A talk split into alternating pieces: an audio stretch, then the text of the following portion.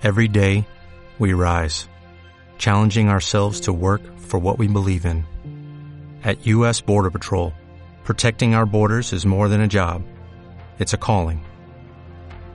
Agents answer the call, working together to keep our country and communities safe. If you're ready for a new mission, join U.S. Border Patrol and go beyond. Learn more at cbp.gov/careers.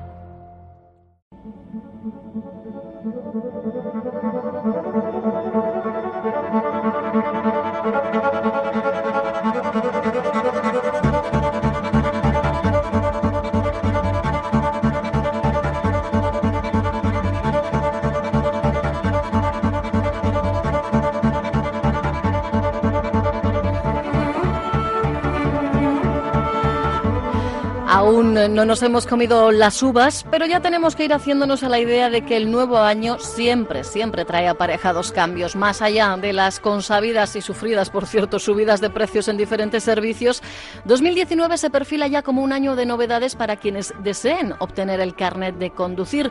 Ya conocemos el borrador del Real Decreto que modificará el Reglamento General de Conductores y que de aprobarse tal cual supondrá la inclusión de clases teóricas obligatorias, cambios en los plazos para presentar presentarse al examen o el uso de tecnología en las pruebas. De todo ello y de algo más vamos a hablar los próximos minutos con Íñigo Montenegro, presidente de la Federación Vasca de Autoescuelas. Íñigo, ¿qué tal? Egunon. Hola, Egunon. ¿Era necesario, Íñigo, revisar el, actual sistema formativo? Eh, bueno, yo creo que en, alguna medida yo creo que sí, porque, porque bueno, aunque es histórico, no es, aunque esto lo que voy a decir es histórico, yo creo que no era conocido por el público en general. No es obligatorio acudir a una autoescuela ni a ningún centro en el que se demuestre que se ha recibido alguna formación. Solo es obligatorio examinarse de la parte teórica, nada más. Entonces, lo que las autoescuelas venían reivindicando era que se estableciese un curso mínimo, eh, no de eh, conocimiento de norma, sino precisamente de, eh, de actitudes sobre la conducción. Y es lo que ahora se está pidiendo y lo que este cambio puede suponer. un, curso de, yo creo que hablan entre 8 y 12 horas eh, presenciales en un centro de formación en el que en el que se reciban esas, esa formación, que no quiere decir que luego haya que sacar el carnet en esa autoescuela, es decir, va a seguir existiendo la posibilidad de hacerlo por libre, pero siempre que se haya demostrado que se ha asistido a ese curso, y que se ha superado con éxito. Y como bien dices, eh, Íñigo, eh, muy enfocado a las actitudes, ¿no? Porque al final eh, la evidencia lo que demuestra es que en la accidentalidad intervienen más actitudes que, el propio desconocimiento de las normas. Es lo que viene, vienen a decir quienes refuerzan este cambio ¿no? normativo. Sí, de eso se trata. Es que además, mira, con la tecnología que hay ahora, además es, un absurdo el tener que plasmar en un libro unas dimensiones y y unas frases y unas definiciones de algo que cualquiera se las puede estudiar en, en casa y en un ordenador y en un teléfono móvil y en cualquier iPad. Entonces de lo que se trata no es de que la gente conozca la norma, que se entiende que ya la conoce y que es fácil de estudiar, hmm. sino que sepa cuál es la aplicación de esa norma y el porqué de esa norma. ¿no? Un poco el sentido común de la conducción, ¿no? por resumirlo. No sé si con eso lo resumimos o no. Ah, fíjate que a mí es curioso porque eh, estos cambios, la notificación, bueno, el borrador lo conocíamos casi a la vez que un estudio del Instituto Universitario de Tráfico y Seguridad eh, Vial eh, el estudio, entre otros datos, arroja que más del 80% de los encuestados sí que piensa que es obligatorio pasar por formación teórico-práctica por una autoescuela para poder sacarse el carnet de conducir. Es que yo creo que es algo que al menos mi generación mi generación lo tenía así interiorizado. Es verdad que las nuevas generaciones pues ya han optado ¿no? por, por otras mm. formas y modos de, hacer, pero vamos, eh, yo es que no entiendo, vamos, en, la vida me hubiera planteado hacerlo de, de, la, de otra manera, ¿no? que no fuera pues como fui además con mis clases presenciales, por supuesto, eh, luego era de las que estudiaba también en casa, la lección bien aprendida, pero, pero es que yo, yo no lo entendía de otra manera, quizá eh, el cambio viene pues por, por esos nuevos modelos, ¿no? Sí, yo entiendo que sí, el cambio viene por ahí porque se está abandonando el aula. Entonces, eh, como no es obligatorio se abandona, la sociedad ha cambiado, está cambiando muchísimo y ha pasado a gigantado. Y entonces, eh, de lo que se trata es de regular que al menos eh, se tenga la, la seguridad de que el futuro conductor ha asistido a ese tipo de formación de concienciación en la conducción. son, son cosas, eh, a ver, es, es, un curso muy similar a lo que se está haciendo con el permiso por puntos. Para cuando la gente pierde puntos y pierde el permiso de conducir, pues es un tema actitudinal más que otra cosa. En esos cursos a nadie se le se le obliga a aprender las señales de tráfico ni a diferenciar entre entre el límite de velocidad, eh, si hay arcén o no hay arcén en la vía. No, es un tema actitudinal en el que habrá, yo creo que sí, va entre 8 y 12, pero que viene a ser un, tema de alcohol, un tema de drogas, un tema de, de, de conciencia vial, otro tema de, del respeto a los más débiles, otro tema de, para la conducción en la tercera edad, temas de ese tipo, ¿no? que es un poco lo que hoy en día eh, se está notando que falta la conducción urbana. Eh, hay muchos accidentes de atropellos a, peatones y eh, el, el, como es esto, el tratamiento entre iguales, el, saber que, que es igual ir conduciendo un turismo que ir conduciendo una bicicleta y que tenemos los mismos derechos y las mismas obligaciones cosas de ese tipo. Yo pienso que puede estar bien, ¿eh? el programa está más o menos desarrollado. sí, bueno, de hecho, a ver, es, algo que está implantado en, en, muchísimos países europeos, ¿no? Sí, sí, sí, sí, es una cosa que está... Fíjate, y ahora, ahora que dices esto de los países europeos, hay algunos países en los que están ya... Aquí Tráfico lleva una temporada ya, como un par de años, hablando mucho de el aprendizaje a lo largo de la vida.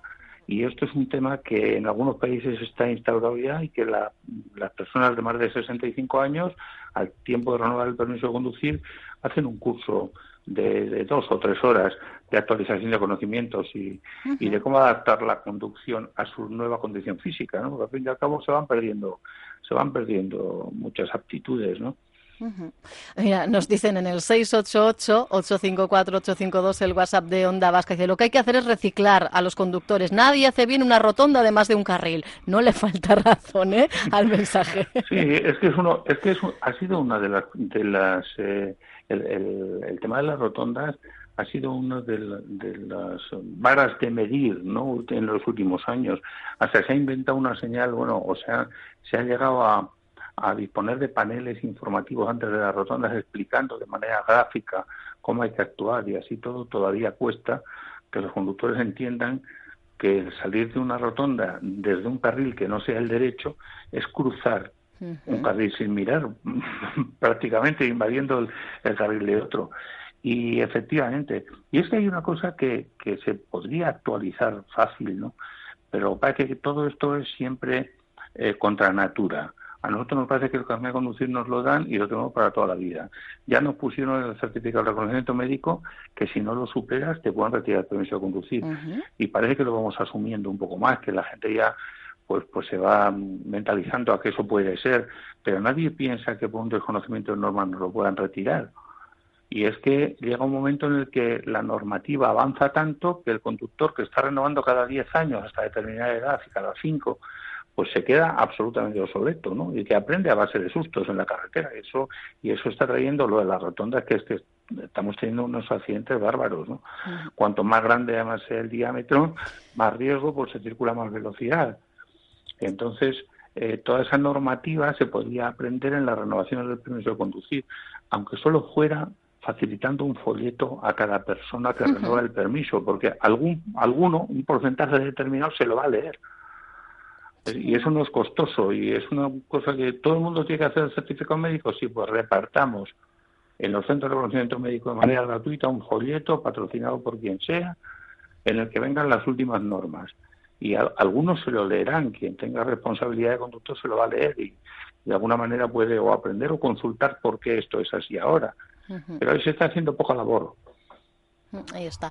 Hemos hablado de, ese cambio que implicará un mínimo de horas eh, de clases presenciales. Hay otro que nos deriva a los exámenes eh, prácticos. Por un lado, eh, cambian los plazos mínimos entre una convocatoria y otra y hay una cuestión que yo creo que es importante, que es eso de tener que recibir cinco clases de conducir cuando un alumno es considerado no apto. Digamos que entre la fecha del último examen, el suspendido y la nueva prueba, pues ahí, ¿no? en esa horquilla, teoría tendría que volver a hacer cinco, ¿no? Clases eh, prácticas. Bueno, es una es una de las cosas que viene en el borrador y que se están discutiendo porque eso existió, ¿eh? hasta hace unos años existió. Esto sería eso es, ¿no? Volver a algo que, que, ya ocurrió. Sí, sí, lo que pasa es que ahora, bueno, nosotros también en una de las delegaciones eh, intentamos que se redujera el número porque anteriormente había eh, unos ciclos de, de 3, 5 y hasta 8 y hasta 12 clases. Mm, pues eh, bueno, eh, la base de esto es la siguiente. La Administración quiere que el alumno le dé libertad que se presente cuando quiera,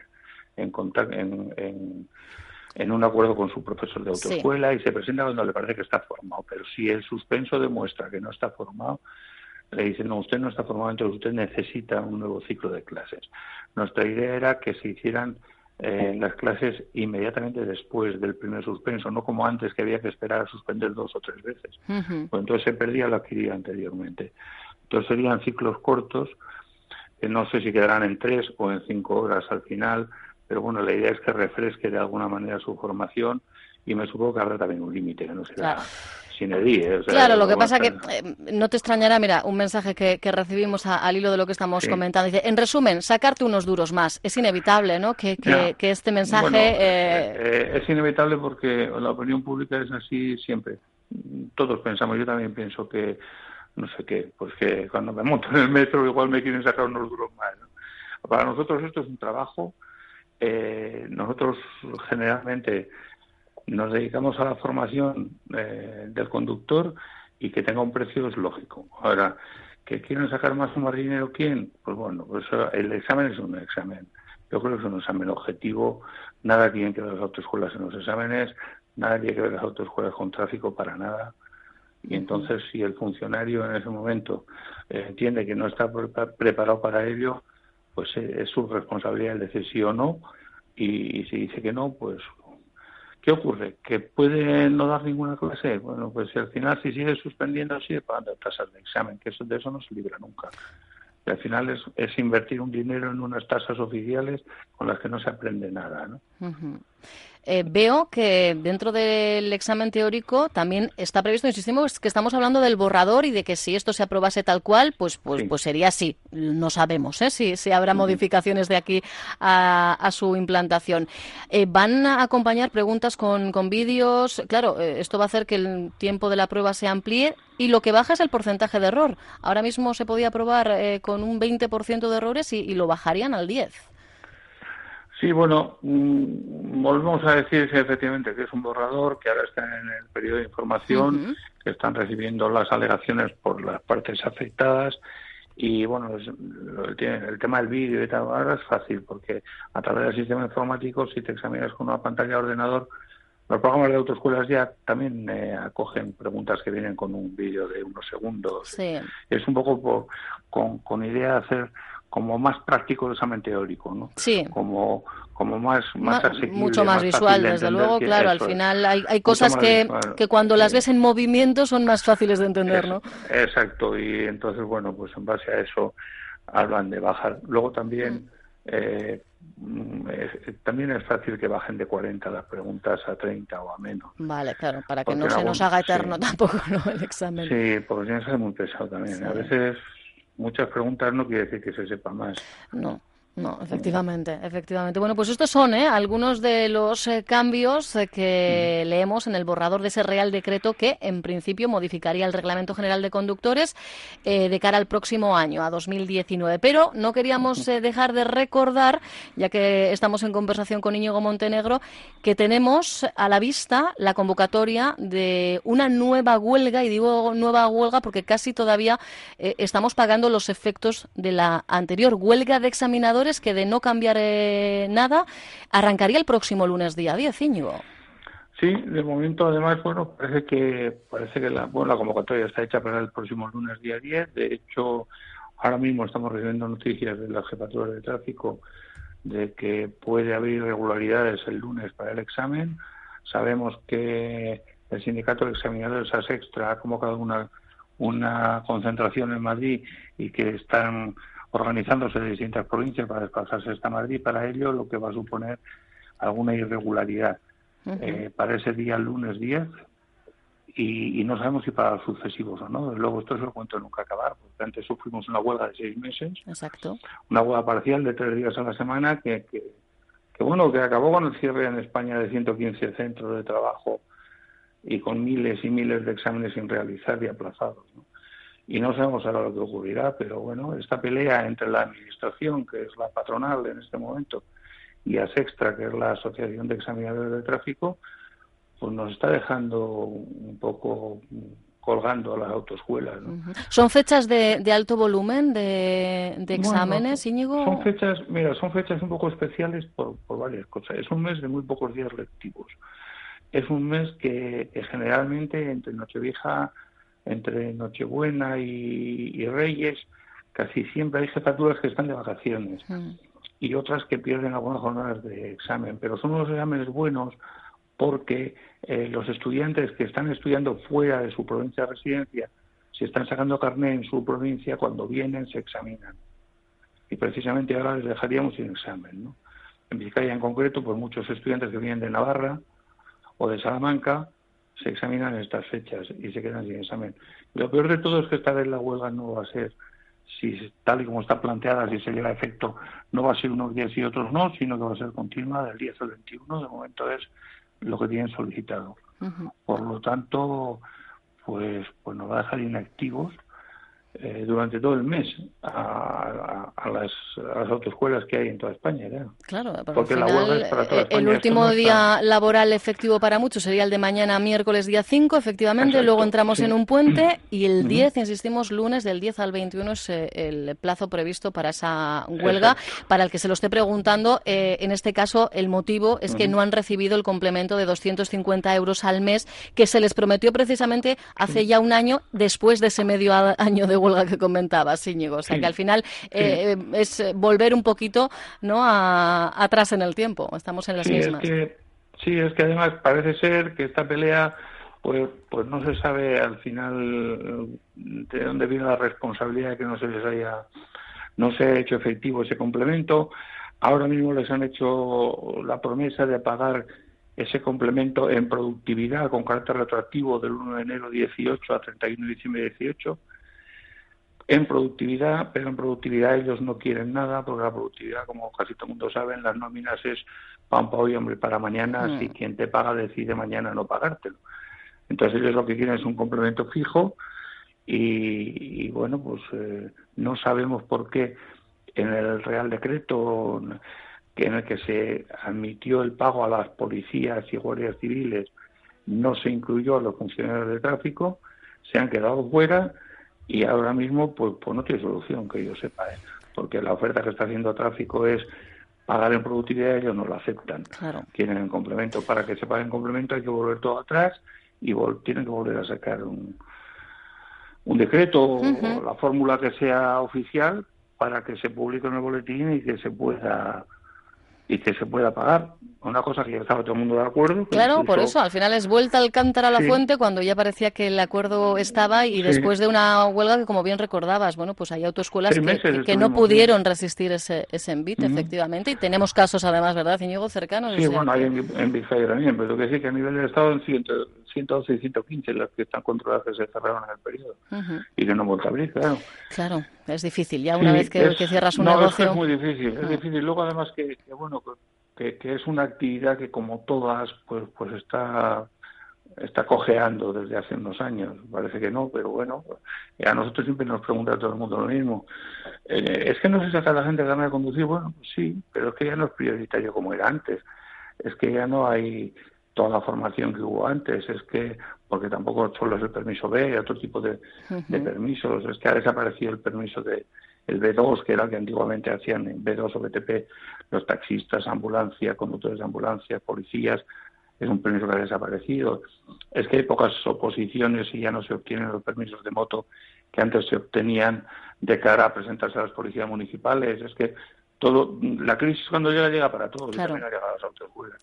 Y si resulta que ahora, pues, pues que estamos empezando a enderezarnos porque el problema no solo es esto de la huelga, es que a lo largo del año eh, sufrimos una especie de huelga porque el, la administración no tiene personal para atendernos. Entonces, eh, fíjate, en Vizcaya estamos bastante bien organizados en ese sentido y la jefatura de tráfico tiene bastante personal y estamos examinando 45 veces al año, por ejemplo. Guipúzcoa, como el día lunes día 10 eh, salga la huelga, va a examinar siete veces en un año en autoescuela. Wow. Siete veces, porque no hay personal en Guipúzcoa. Estamos, están mandando personal desde Vizcaya de manera eventual, de otras provincias, no, no hay fijos, no hay examinadores fijos en la jefatura.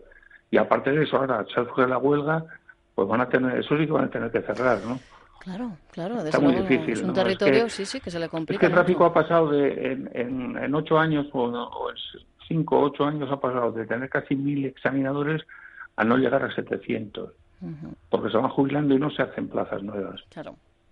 Ahora han sacado unas plazas que se han incorporado 60, unas plazas de gente libre de la calle, que no eran funcionarios antes, y, se han jubilado casi 90, o sea que al final seguimos en déficit.